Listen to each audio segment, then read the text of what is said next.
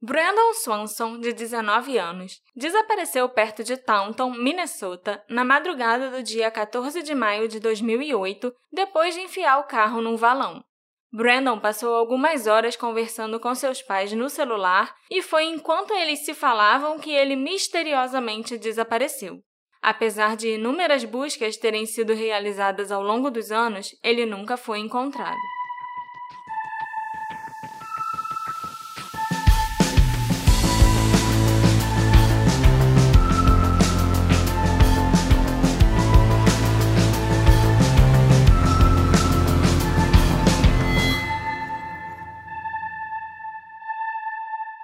Assistentes queridos, bem-vindos ao vigésimo episódio do Detetive do Sofá, seu podcast preferido de crimes não solucionados. Como vocês já estão carecas de saber, eu sou a Marcela, sua host, e hoje o caso que eu trago pra gente investigar é bem bizarro. Foi um dos primeiros casos misteriosos com que eu me deparei e ele me chamou muita atenção porque, assim, como é possível uma pessoa desaparecer sem deixar vestígios enquanto tá falando no telefone com os pais, sabe? É tipo coisa de filme. Exatamente, Marcela. Aqui é o Alexandre e agora nós temos mais um caso da série Homem Adulto que desaparece da face da Terra sem deixar nenhum vestígio. Aquele tipo de caso que sempre deixa dúvida. Será que alguém fez uma maldade com ele? Ou será que ele chutou o balde e resolveu deixar tudo para trás? Vamos ver e tirar nossas próprias conclusões. O Brandon era estudante na Minnesota West Community and Technical College. Essa faculdade ficava na cidade de Canby, em Minnesota, onde ele cursava um programa de engenharia que era voltado para geração de energia eólica. Tipo, coisa bem de gente inteligente, sabe? O Brandon morava com os pais, o Brian e a Annette Swanson, no distrito vizinho do local onde ficava a faculdade dele, em Marshall. Como era o último dia de aula, o Brandon e os amigos decidiram comemorar o final do período com uma festa na casa de um dos amigos dele em um outro distrito que se chama Lind. Aí vocês devem estar pensando: "Ah, Marcela, mas por que que você fica falando o nome desses distritos todos? Não dá para falar só que ele foi numa festa em um lugar e depois foi na casa dele no, no outro lugar, sei lá?" Com certeza é isso que vocês devem estar pensando agora. Porque você lê a mente dos ouvintes agora também? Sim, tô tão conectada com os meus ouvintes que agora eu tô até desenvolvendo esse poder assim de telepatia, sabe? Mas nesse caso, é muito importante, sim, saber os nomes dos condados por onde o Brandon passou, para a gente entender aonde foi a última vez que o celular dele foi usado e onde ele disse para os pais no telefone que ele estava. Porque, como vocês vão ver mais para frente, o Brandon estava perdidaço. Entre 10 e meia e 11 horas da noite, o Brandon saiu dessa festa, de final do período, né, em Lindy, e ele dirigiu até Canby, o distrito da faculdade, e foi para casa de um outro amigo para se despedir, porque o amigo ia se mudar para um outro estado no dia seguinte. De acordo com as pessoas que tiveram com o Brandon na festa e com esse amigo que ele visitou depois, o Brandon não parecia estar tá bêbado nem intoxicado. Na festa, inclusive, ele não quis tomar nenhuma bebida alcoólica porque ele ia dirigir. E na casa do amigo, ele só tomou uma dose de uísque e foi embora pouco antes da meia-noite para voltar para casa. Parece que uma dose de uísque pode causar um estragozinho na pessoa. Pode, principalmente se a pessoa não estiver acostumada a beber, né? E eu não sei se o Brandon era um cara que estava já acostumado com bebida ou não. Pouco depois da meia-noite, ele se despediu do amigo e pegou o carro dizendo que ia para casa em Marshall, e eu preciso agora que vocês tentem visualizar comigo como era essa região. Imagina um mapinha na cabeça de vocês. E do lado esquerdo desse mapa fica o condado de Canby. Na outra extremidade do mapa, do lado direito, fica o distrito de Marshall. E embaixo de Marshall fica o condado de Lind, onde o Brennan teve na festa do final do semestre. Deu para entender? Sim. O mapa, de qualquer jeito, bonitinho lá, mostrando os locais por onde ele passou, vai estar nas nossas redes sociais também, então não se preocupem. Então, repetindo só para ver se eu fixei. Imaginando o mapa, no extremo esquerdo ficava Canby, onde ficava a faculdade, e a casa do amigo. Isso. Na extrema direita do mapinha é onde fica Marshall, que é a casa dele, onde Isso. ele mora com os pais. E um pouquinho abaixo de Marshall é Lindy, onde era a festa que ele foi. Isso, exatamente.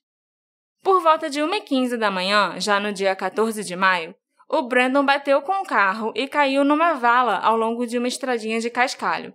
Ele tentou ligar para os amigos, mas ninguém atendeu. Por volta de 1h54 da manhã, o Brandon ligou para os pais, Brian e Annette, e contou o que aconteceu com o carro e pediu para os pais buscarem ele ali no lugar onde ele bateu. A batida em si não foi feia nem nada, e o Brandon disse para os pais que ele não sofreu nenhum ferimento. Mas o Brandon dirigiu com o carro para dentro dessa vala, e aí as rodas traseiras do carro ficaram no ar, sabe? Voando assim. Parte da frente do carro ficou no buraco. Ficou no buraco e aí não tinha como tirar do buraco Ele sozinho. sozinho é. É, se ele tentasse acelerar, ele só ia afundar mais no buraco e a roda, as rodas de trás iam continuar sem fazer absolutamente nada, porque elas não estavam nem tocando o chão. Ele disse para os pais que ele estava numa estradinha entre as cidades de Marshall e Lind e deu mais ou menos a sua localização. É lógico que os pais do Brandon saíram de casa imediatamente para buscar ele na estrada. Mas quando eles chegaram no local em que o Brandon deveria estar, eles não conseguiram encontrar o filho em lugar nenhum. A mãe dele, Annette, ligou para o celular do Brandon e eles combinaram de piscar os faróis dos carros para que um pudesse ver onde o outro estava. E isso com certeza deveria funcionar, já que eles estavam numa estrada deserta de madrugada. Devia ser um breu danado. Mas era uma estrada grande, dava pra se ver a qualquer distância? Não sei se dava para se ver se eles estivessem em pontos muito distantes da estrada. Mas entre Lindy e Marshall não era uma distância tão grande assim. E ele falou mais ou menos para os pais dele onde ele estava, entendeu? Ah, eu acho que eu já andei mais ou menos uns 10 minutos de Lindy na direção de casa. E como eles faziam aquele caminho quase sempre, eles iam saber mais ou menos em qual ponto daquela estrada que o carro do Brandon estava, entendeu? Entendi. A Annette afirmou posteriormente que ela conseguia escutar o barulho do Brandon mexendo nos faróis do carro, mas ela não conseguia ver as luzes piscando em lugar nenhum. Ela escutava pelo telefone. Isso, pelo telefone, aquele tic, tic, tic, Uhum. entendeu? Da pessoa mexendo no, naquele trocinho do carro. Como é que é o nome daquele trocinho? Não, trocinho do carro. Trocinho do carro. Então a Annette ficou muito frustrada e começou a dizer, tipo, gritar pro Brandon: A gente tá piscando, cara! Nossa luz tá piscando, cadê você, porra? Tipo, mãe ficando Uma mãe desesperada. com zero paciência que teve que pegar o filho de madrugada. É, e ficando também um pouco, talvez, desesperada. E os pais dele, eu acho até bom a gente falar aqui, que é são os primeiros pais que eu vejo que são bem, né, proativos. Foram na hora, saíram Foram de na casa. hora. É o que eu espero do, do- dos meus Dos pais, meus por pais. exemplo. A gente lembra do caso do Bryce Laspisa, Sim. que os pais cagaram, né? Ficaram em casa, né? Os, sei lá, três dias que o garoto tava agindo estranho, até finalmente encontrarem o carro, mas não encontrarem ele. Sim, sim. Eles nem Não, saíram ele- de casa. Eu lembro que o Bryce tava na casa da namorada, e a namorada ligou pros pais falando que ele tava adulteradaço, provavelmente bêbado, drogado, isso eu não tenho certeza. E aí a mãe pegou o telefone. Faz o seguinte, minha filha, dá a chave do carro pra ele, É. mas fala pra ele vir pra casa direto, ao invés de eu vou aí, ao invés de não deixa ele ir a lugar nenhum. Então, assim, é legal ver que os pais do Brandon Swanson são mais certinhos, agiram mais corretamente, Sim. com saíram certeza. correndo, nosso filho tá em perigo. Então, assim, não dá pra. Independente do que acontecer aqui, não dá pra pôr a culpa neles, eu acho. É, eu também acho. E aí, nisso, que a mãe ficou gritando com ele que a gente tá piscando, a gente tá piscando. O Brandon também ficou estressado e começou a gritar com ela que eu também, não é possível, como é que vocês não estão me vendo aqui, gente? É uma relação saudável de mãe e filho. Sim. E, de fato, o Brandon e os pais nunca mais se viram de novo. Se sentindo já bastante frustrado, o Brandon desligou o telefone na cara da mãe. Mas ela ligou de volta logo em seguida e os dois se desculparam por terem gritado um com o outro e estarem tão frustrados no telefone. O Brandon disse então que de onde ele estava ele conseguia ver as luzes da cidade de Lind e que ele ia sair do carro e começar a andar em direção à luz. Isso nunca é uma boa ideia. Sozinho, na estrada deserta, de madrugada, aquele breu danado, você vê uma luz, não anda na direção dela. Porque daqui a pouco você começa a ver espíritos, começa a ver, sei lá, seus Óbvio. avós que já morreram há muito tempo. Foge da luz, Você começa nesse a caso. ver disco voador, óbvio. Exatamente. Mas o Breno fez isso, né? Ele andou na direção da luz, combinou com os pais que ele ia andar até a cidade de Lind e pediu para os pais encontrarem com ele num estacionamento local que ficava bem na entrada da cidade. Os pais concordaram, mas, ainda sendo muito cautelosos e espertos, eu dou nota 10 para os pais do Brandon, eles resolveram que era melhor eles continuarem se falando no telefone e se comunicando durante todo aquele tempo que eles antes deles conseguirem se encontrar no estacionamento. Boa ideia. Muito boa ideia. O Brandon começou a andar pela estrada, de cascalho, e em certo ponto ele explicou para o pai que ele ia cortar o caminho pelo meio do mato para chegar mais rápido. E enquanto ele caminhava, ele foi descrevendo o caminho que ele estava fazendo para os pais no telefone. Ele passou por estradinhas de cascalho, comentou sobre duas cercas que ele teve que pular, e ele também disse que estava ouvindo um barulho de água, como se tivesse um riacho ou uma cachoeira ali por perto dele. Essa ligação durou no total 47 minutos. De repente, o Brandon gritou: Ai, que merda! E a ligação foi desligada. E, no original em inglês, ele falou que. Oh shit! E aí a ligação desligada. Brian, o pai do Brandon, disse que ele ouviu um barulho antes da ligação desconectar, como se o Brandon tivesse escorregado ou tropeçado e caído no chão. Um barulho de alguma coisa, tipo, acontecendo enquanto ele gritava, ah, shit, entendeu? A Annette e o Brian tentaram ligar de volta para o filho muitas e muitas vezes, mas o Brandon já não atendia mais o telefone. Chamava, chamava até que a ligação caía na caixa postal. E isso aconteceu durante toda a noite. Até que na manhã seguinte, já quase seis horas da manhã mais ou menos, o telefone parou de chamar e começou aquela gravação que a gente sempre escuta, né? O telefone estava fora de área ou desligado. E desde então, ninguém nunca mais viu ou falou com o Brandon Swanson novamente. Muito preocupados, os pais do Brandon continuaram procurando por ele até seis e meia da manhã. Mas como eles não conseguiram encontrar o filho, nem o carro e nem falar mais com ele, os pais foram procurar a polícia. Eles ligaram para a polícia? Eles foram direto lá na delegacia estavam de carro, né? Já na estrada, andando para lá e para cá procurando o filho, e aí eles pegaram o carro e foram direto para a delegacia. Os policiais disseram para eles não se preocuparem e esperarem um pouco mais, porque não é incomum jovens saírem à noite e ficarem sem dar notícias até o dia seguinte. Mas como a Annette e o Brian insistiram muito para a polícia fazer alguma coisa, os policiais solicitaram os registros telefônicos do celular de Brandon com a operadora e viram que ele, na verdade, estava perto do distrito de Taunton e não de Lind, como ele tinha dito para os pais que ele achava que estava. Taunton, na verdade, fica a 30 quilômetros de distância de Lind. É um lugar completamente diferente, em outra direção. Fica no meio do caminho entre Canby e Marshall, entre a casa do amigo, né, que ele saiu, e onde seria a casa dele. Naquele nosso mapinha mental, onde Canby ficava na esquerda e Marshall ficava na direita, ele tá no meio. Ele tá no meio, só que ainda mais pro lado esquerdo do que pro lado direito. E os pais acreditavam que ele, que ele tava... já tava lá embaixo, entre Marshall na direita e Lindy, que fica embaixo de Marshall. Entendi. Então, assim, realmente não tinha nada a ver o lugar que ele disse que tava com o lugar onde o celular dele realmente foi localizado, entendeu? Uhum.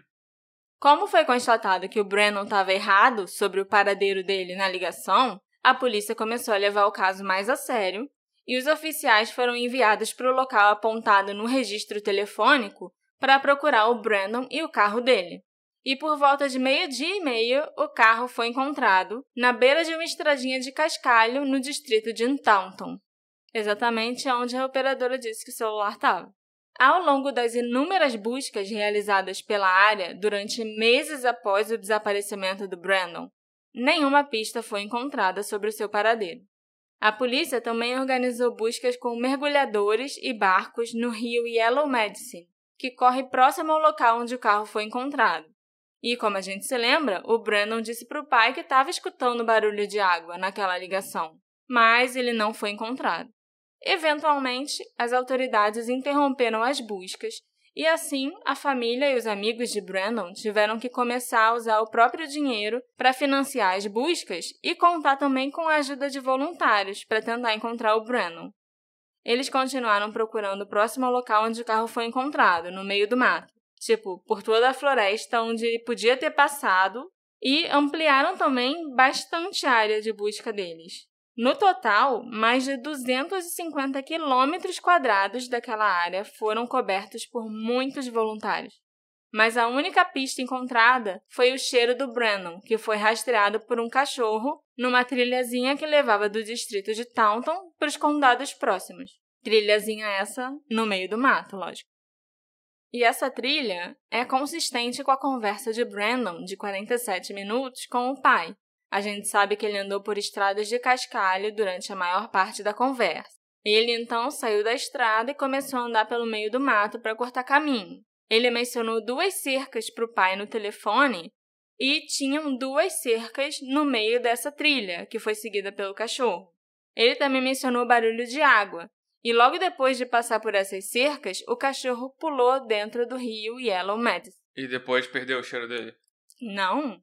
Depois que o cachorro saltou no rio Yellow Medicine, ele saiu do rio novamente do outro lado e ele continuou seguindo em frente, sugerindo que o Brandon pode ter caído ou entrado no rio, né, por algum motivo, mas que ele conseguiu sair e continua andando. O cachorro foi capaz de seguir uma trilha um pouco além do rio até chegar em uma outra estradinha de cascalho. Será que existe a possibilidade de ter escorregado, caído no rio e foi aí que a ligação caiu? Talvez ele escorregou, estava caindo no rio e ele gritou: oh shit! Eu com certeza reclamaria se eu tivesse de madrugada tropeçado e tivesse caindo dentro de um rio. Mandou um oh shit! Glu, É. glu, glu,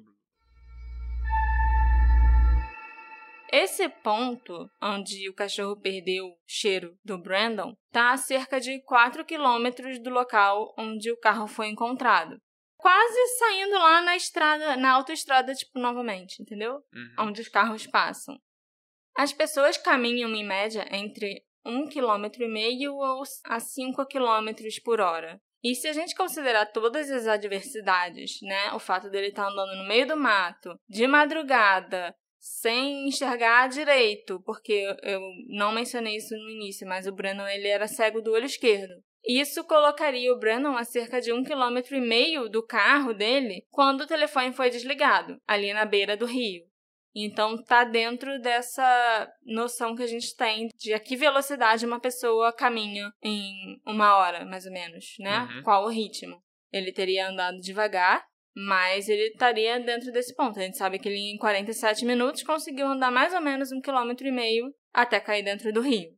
Então, até aí, ok. Mas aí, depois que ele saiu de dentro do rio de novo, a gente não sabe quanto tempo ele levou para chegar até onde o cachorro perdeu o rastro dele. Porque a gente não tinha os minutos do telefone para conseguir fazer essa conta. E ele não tava mais passando pros pais as... Os marcos que ele estava vendo no caminho.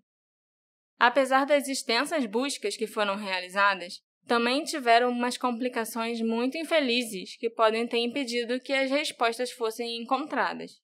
Um desses obstáculos é a proteção à propriedade privada em campos que estejam sendo cultivados. E ali, onde estava tendo cultivo, não era possível entrar para fazer busca sem autorização expressa dos donos e acompanhamento de um dos funcionários.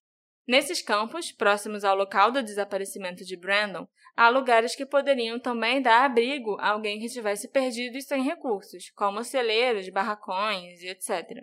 Mas é claro que as buscas nesses locais necessitavam de permissão dos proprietários das terras, que permitiam ou não as buscas em suas propriedades. Mas eu tenho certeza que eles foram bonzinhos e deixaram a polícia procurar o menino perdido. Alguns sim, outros não. Ah, não acredito. A pessoa não pode sair simplesmente andando no meio da sua. Um monte de gente fazendo uma busca no meio da sua plantação de milho que você cultiva há muito tempo. E estragar sua colheita. Sim, mas naquele momento tinham passado poucas horas do Brandon desaparecido, então eu presumo que as pessoas queriam encontrar ele vivo. Então a busca seria andar, não por dentro da plantação, mas andar pela plantação gritando: Brandon! Brandon! Você tá me ouvindo? E aí encontrar o Brandon.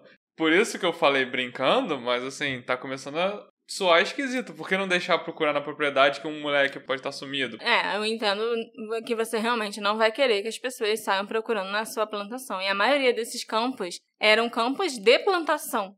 Não era um campo com uma fazendinha, uma casinha, um quintal, um barracão, um celeiro, não sei o que, e uma plantação. Não morava ninguém ali, entende? Eram campos que realmente eram utilizados todos para cultivo. Ele se perdeu numa área muito infeliz. Também não ajudou em nada o fato do desaparecimento do Brandon ter acontecido na época mais chuvosa do ano no estado, o que pode ter ajudado a esconder evidências. Esse caso é muito estranho por causa de várias coisas que não fazem muito sentido também em relação à noite do desaparecimento. Eu acredito que ele tenha morrido naquela noite, mas as circunstâncias do desaparecimento me deixam muito intrigada. De acordo com o registro telefônico da operadora, às 1h15 da manhã, o Brandon ligou para os amigos para pedir ajuda depois que o carro dele caiu na vala.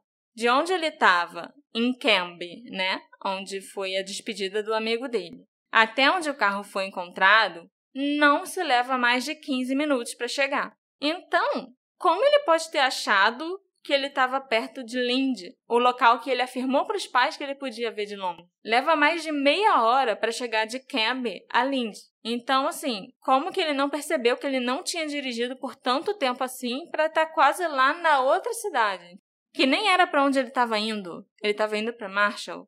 Será que ele esqueceu que ele estava em Camby e achou que ele estava saindo da festa da primeira festa que ele foi naquela noite e tava saindo de Lindy para ir para Marshall ao invés de Camby para Marshall. Ele só se enrolou. É, eu acho provável que o que tenha acontecido é ele tava dirigindo e quando você tá dirigindo, você tá no automático, você não vê passar o tempo e do nada você chegou sabe? A não ser que algo muito diferente aconteça que chama a sua atenção, que você lembre, caraca, eu tô dirigindo. Uhum. caraca, eu tô. Eu tenho que acelerar. Então, assim, a passagem de tempo fica muito esquisita quando você está dirigindo, principalmente fazendo um caminho que você faz toda hora. Então, quando ele caiu num, num valão que ele não esperava, ele teve que pensar: ah, eu estou dirigindo há muito tempo, estou dirigindo há pouco tempo. E às vezes ele perdeu a noção do tempo e achou que estava em outro lugar. E, e ao mesmo tempo, você falou que ele tinha bebido uma dose de uísque, vai que aquilo ainda tava um pouquinho no, no sangue dele e atrapalhou a noção de tempo que ele tava dirigindo e deixou ele mais perdido ainda. É, mas isso continua estranho, porque ele não precisa passar por Lindy para chegar em Marshall. Ele tava indo de Camber para Marshall. De onde ele tirou Lindy, sabe, na cabeça dele, para dizer que ele tava entre Lindy e Marshall? Eu realmente acho que ou ele tava muito mais bêbado do que os amigos dele quiseram afirmar para a polícia, Afinal de contas, eram vários menores fazendo uma festa de fim de semestre. E lá nos Estados Unidos você só pode beber se você tiver mais de 21 anos. Né? E ele tinha saído da festa em Lindy para ir para casa do amigo em Camby. Talvez ele o cérebro dele simplesmente tenha. Porra, onde é que eu tava mesmo? Eu tava numa festa. A festa era em Lindy. Ah, isso, tô saindo de Lindy para chegar em Marshall. É essa estrada que eu tô. Aí quando liga para os pais, fala: Ah, então, eu tô no meio da estrada entre Lindy e Marte. Será que vocês podem vir me pegar? Os amigos às vezes querem falar o cara desapareceu. Não vamos falar que os últimos momentos dele, ele tava malzão. Ele tava bebendo pra caramba, tava chatão na festa. Vamos falar que ele bebeu só um pouquinho, porque uma coisa que acontece muito é que quando as pessoas somem ou quando as pessoas desaparecem, todo mundo tenta contar tenta exagerar o lado bom das coisas uhum. e é, menosprezar ou diminuir bastante o lado ruim. Então é assim que a gente chega com um relato da época de que não, ele não bebeu nada, ou não, ele era super de boa, ele era uma pessoa tão boa, ele não tinha inimigos nenhum. Então é o que pode ter acontecido. Os amigos Sim. só queriam melhorar um pouquinho a situação para ele, porque depois ele realmente desapareceu da face da terra. Houve inquérito, houve pessoas perguntando, os pais preocupados. E... e você não quer ser a pessoa escrota que vai falar mal do teu amigo que desapareceu?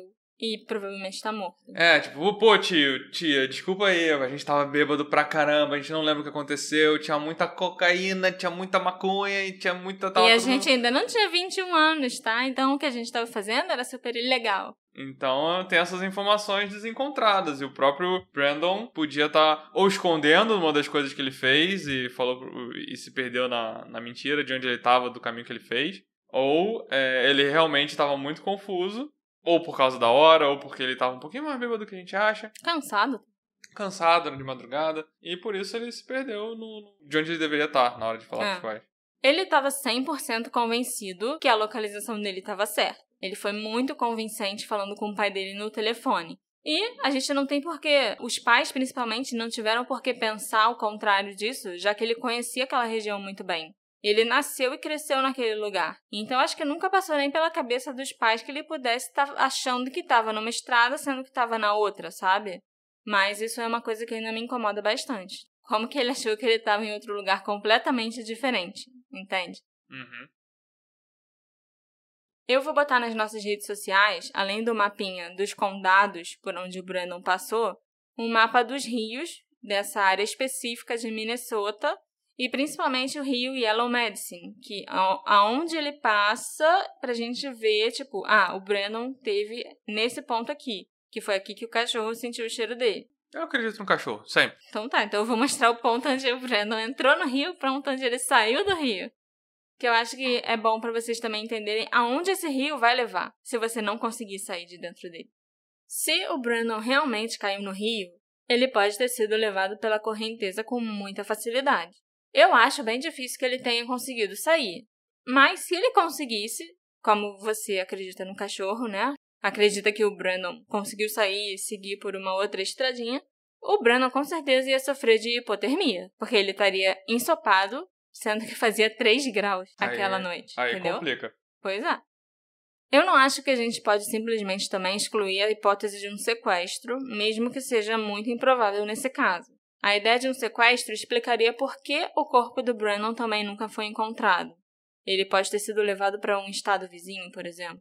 E as buscas por Brennan já duram 12 anos. Se o corpo do Brennan tivesse naquela área, eu gostaria de imaginar que ele já teria sido encontrado a essa altura, sabe? Uhum. Mas absolutamente nada foi encontrado. Nem o celular, nem roupas dele, nem o corpo. Sumiu sem deixar nada. Sem deixar nada.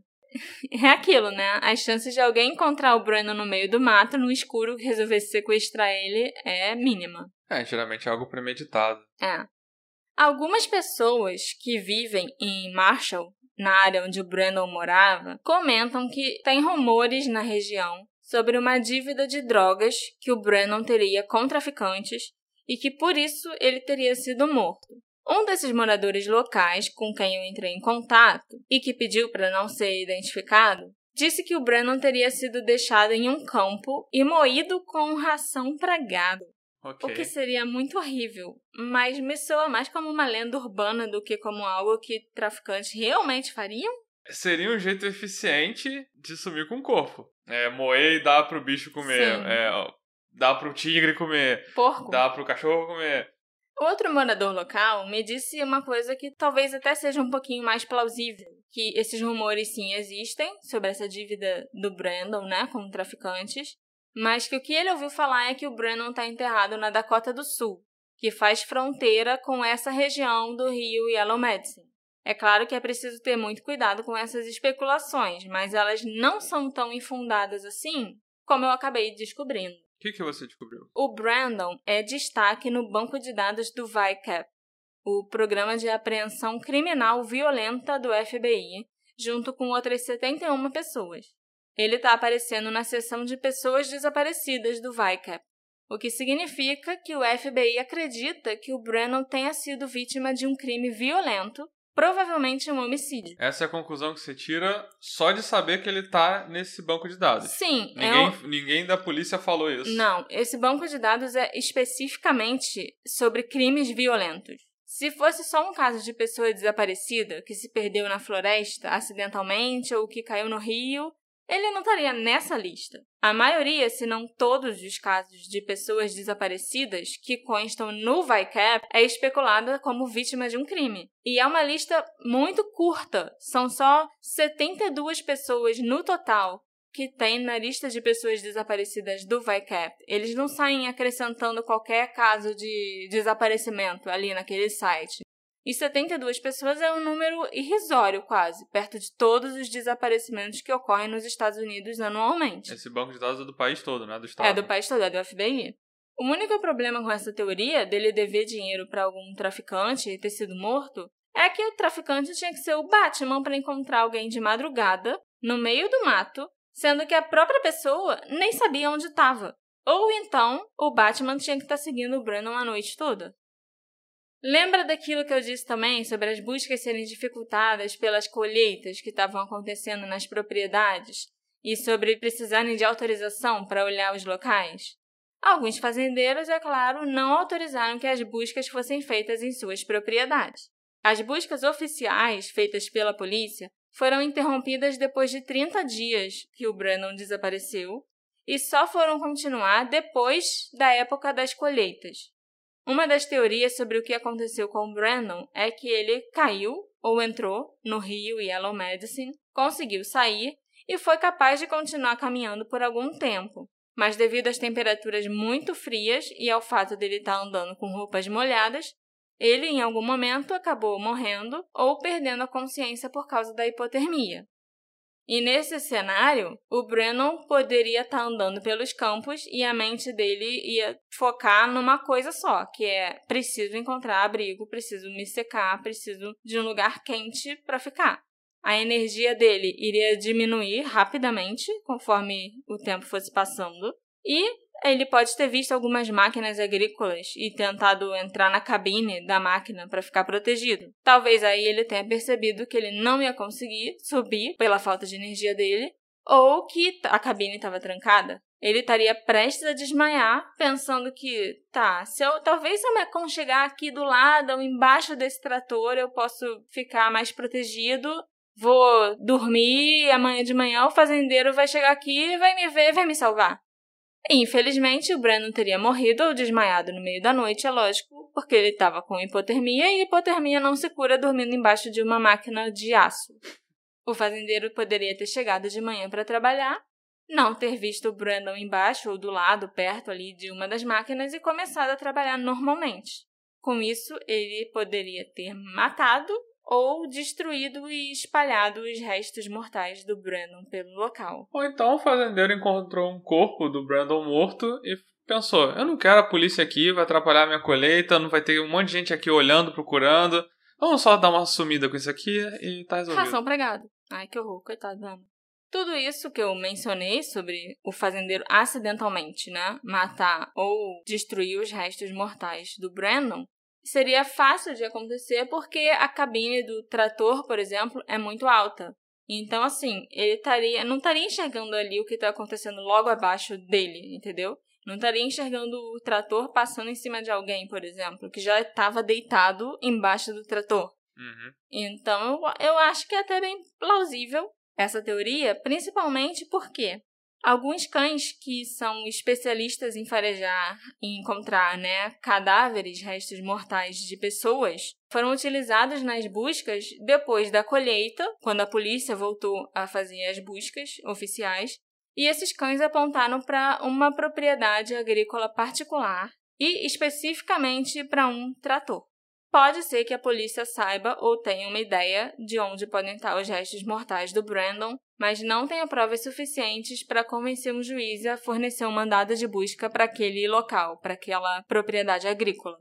E eu também não posso simplesmente sair apontando o dedo e falando a quem o trator e as terras pertencem, porque além dos alertas dos cães, não tem nenhuma evidência que mostre que o Brandon esteve naquele lugar. Os cães geralmente eles acham, eles sentem um cheiro de restos humanos, de cadáver, mas são de humanos, eles não de se humanos. enganam com o resto de bicho. Não, porque a decomposição e tal do cadáver humano, ele tem um odor bem distinto, bem característico, que o cachorro é treinado para diferenciar, entendeu?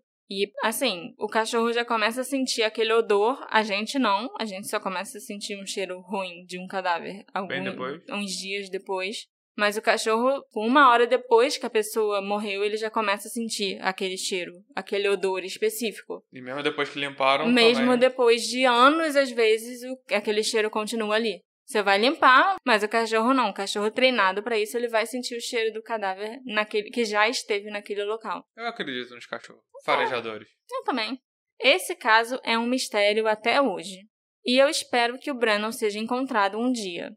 Mas a sensação que eu tenho é que tem alguma coisa faltando alguma pista que pode estar, tá, às vezes, até na nossa cara, mas a gente não está percebendo, sabe? Não é igual aos outros casos em que eu consegui formular umas teorias mais coerentes para saber o que aconteceu com aquela pessoa. A sensação que eu tenho é que tem alguma coisa errada ou alguma coisa que não se encaixa nessa história toda, naquela noite daquele desaparecimento. O que aconteceu com o Brandon? É, tanto antes e depois dele enfiar o carro na vala. Sim, exatamente. Uma parte de mim chega a pensar que ele pode ter enganado os pais de propósito sobre a localização. Eu sinto que eles já teriam encontrado o Brandon se ele tivesse sofrido uma morte acidental, sabe? Ali na. Perto do rio. É, perto do rio, ali naquela floresta. Seja de afogamento ou de hipotermia. Mas se ele realmente estivesse mentindo para os pais, por que, que ele ia dizer a verdade sobre o carro ter caído na vala? Por que, que ele ia ligar para os pais e pedir ajuda, entendeu? Também não faz sentido. É, eu não acho que parece um dos casos do garoto que queria deixar tudo pra trás. Não, não acho também. Como, por exemplo, é o que eu achei do Bryce Laspisa. Com certeza. Sobre esse caso, tem uma tendência a acreditar que o que aconteceu com ele foi algo mais mundano, como você falou, ou ele morreu de hipotermia na plantação. Eu não chego a pensar que ele teve o corpo descartado pra, com ração para alimentar os bichos. É. Nem por acidente? Então, o que eu acho é, ou ele morreu e o fazendeiro, esperando uma plantação, olhou aquele corpo e falou: Quer saber? Vai dar muito trabalho se eu, todo mundo ficar sabendo que tem um corpo aqui. Vai aparecer polícia, vai estragar a plantação, tudo Eu não quero isso pra mim. Teve uma amiga, uma amiga minha, que é a Ana Clara, ela é ouvinte do, Sim. do coisa. Ela contou, do, depois do programa passado, que acho que o avô dela, ou o pai dela, era gerente de uma estação de trem. Eu posso estar lembrando errado, mas é mais ou menos Hum. isso. Era gerente de uma estação de trem. E aí, do nada, apareceu uma família morta na, perto da estação. E aí, o que, que faz com essa família aqui? Vai dar uma confusão. Quer saber? Enterra na tua casa aí. Aí ela falou que no terreno da, do avô dela, acho que é avô, no terreno do avô dela tinha uma família enterrada porque eles tinham morrido, ninguém sabia nem com que, por quê. E se alguém deu falta, são pessoas desaparecidas até hoje. E eu, se mudaram, os avós morreram, eu não lembro agora do- da mensagem, teria que ler.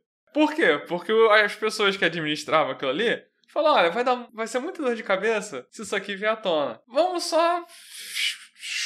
Sabe, dá fim nisso aí, Uhum. tá resolvido. Então eu acho que algo assim deve ter acontecido com o Brandon. Ou ele apareceu lá, apareceu um corpo lá, os fazendeiros, vai ser muito trabalho. Uhum, muita burocracia. Muita burocracia, vão estragar a minha plantação, vai ter um monte de CSI aqui andando pela minha plantação, não quero isso.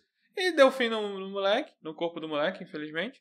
Ou, uma outra coisa que eu também acho muito provável, é, o moleque passou por uma cerca, duas cercas, é, propriedade privada, veio um capial desse maluco e atirou nele. E aí aconteceu a mesma coisa, sumiu Uhum. com o corpo, porque lá nos Estados Unidos tem muito essa coisa de não entra na minha propriedade, Sim. invasores serão, tomarão tiro, e, e isso é ok lá, né? Fazer o quê? Mas será que o cara ia enxergar Brandon passando na propriedade dele no meio do mato, tipo, três horas da manhã? A questão é meio que isso, eu só vi um vulto e atirei, sabe? Sim, porque eu não quero ninguém na sim. minha propriedade, e porque quem entra na minha propriedade sempre é ladrão. É, e aí só atirou, porque sim, porque ele tava na propriedade. E aí agora eu matei um cara. E o que, que eu faço? Porque eu matei um cara que tava na minha propriedade. Mas ainda assim, tem uma burocracia, uma dor de cabeça, todo Uhum. mundo vai saber que você matou um cara de graça. E mesma coisa, deu um fim no corpo igual. Essa sempre foi a, a teoria que eu acreditei pra esse caso. Eu também acho que ele tá em alguma fazenda, ou que ele morreu e realmente ah, encontraram aquele corpo ali,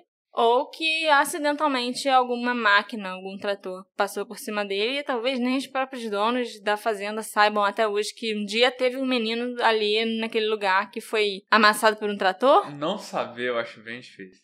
E aí, com certeza, quem encontrou o corpo ou os restos, sei lá, não, não chamaria a polícia. Uhum.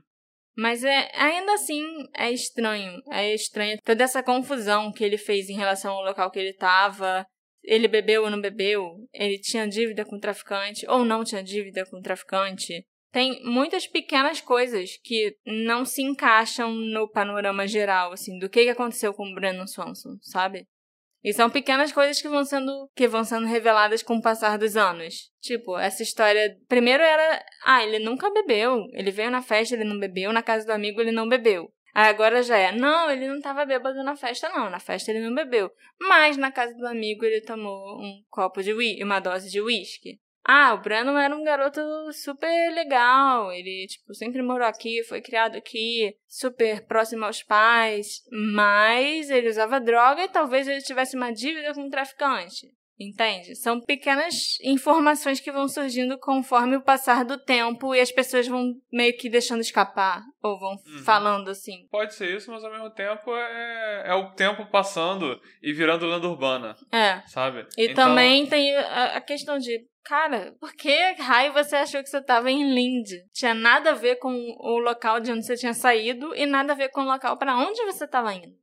E por que, que alguém ia cortar caminho no meio do mato também, de madrugada? E o que, que aconteceu para ele gritar, ai que merda, e o telefone desconectar? A é, gente nunca vai saber foi também. O início do, do, da má sorte dele Sim. Ali.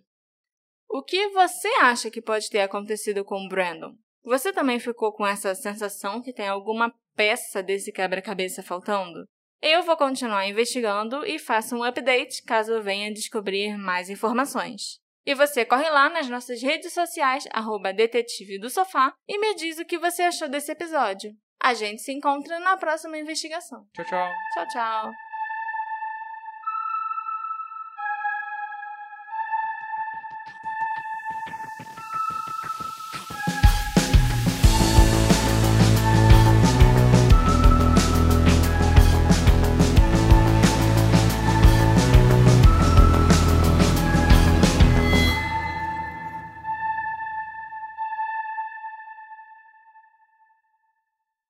Hey, você se interessa por crimes reais, serial killers, coisas macabras e tem um senso de humor um tanto quanto sórdido? Se sim, você não está sozinho. Se você precisa de um lugar recheado de pessoas como você, venha conhecer o podcast Pátria Amada Criminal. Todas as semanas tentamos entender o pior da humanidade. Nesse processo a gente ri, chora, fica brava, fofoca, porque afinal de contas é assim que a gente fala quando está entre amigos. Suas novas melhores amigas trevosas estão aqui no Pátria Amada Criminal.